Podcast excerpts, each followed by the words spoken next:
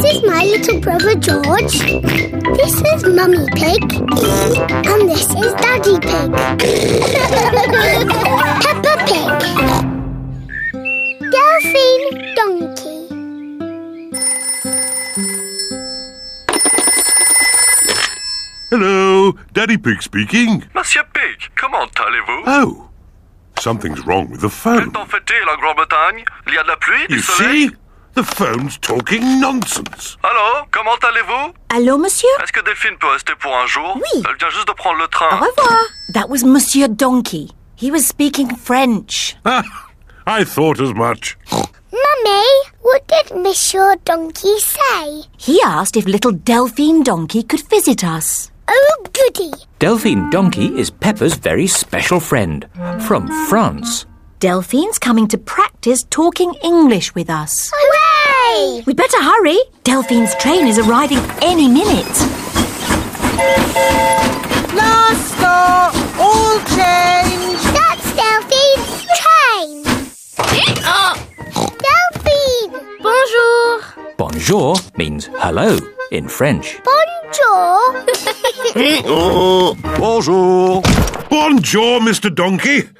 My goodness.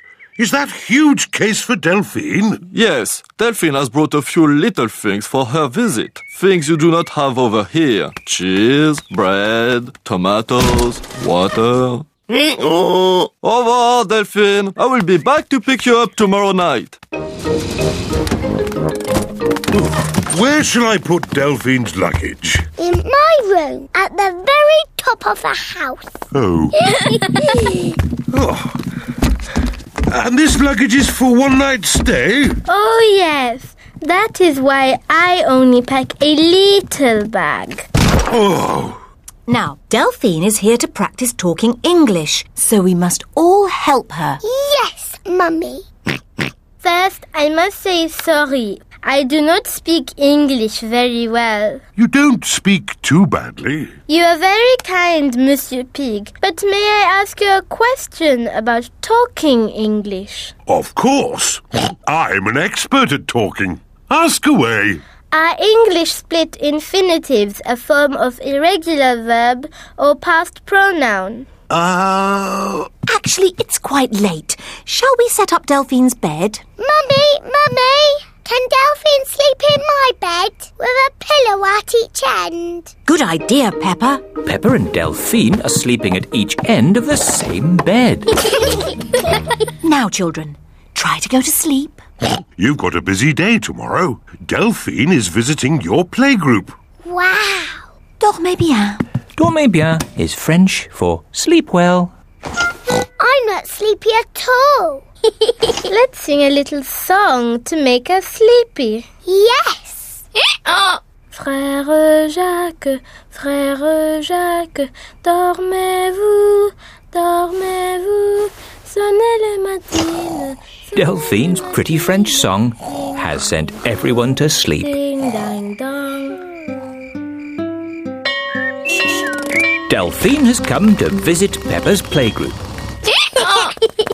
Madame Gazelle, this is my French friend, Delphine Donkey. Bonjour! Ah! Bonjour, Delphine. Delphine sang a pretty French song last night. Can we teach her an English song?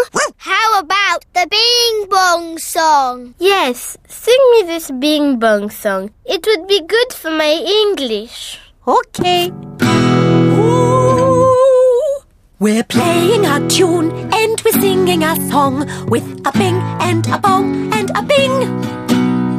Bong bing boo, bing bong bing, bing bong bingy bong bing boo. Bong bing boo, bing bong bing, bing bong bingy bong bing boo. Good. I have learned lots of new English words. Bing, bong, bingly, bangly, boo.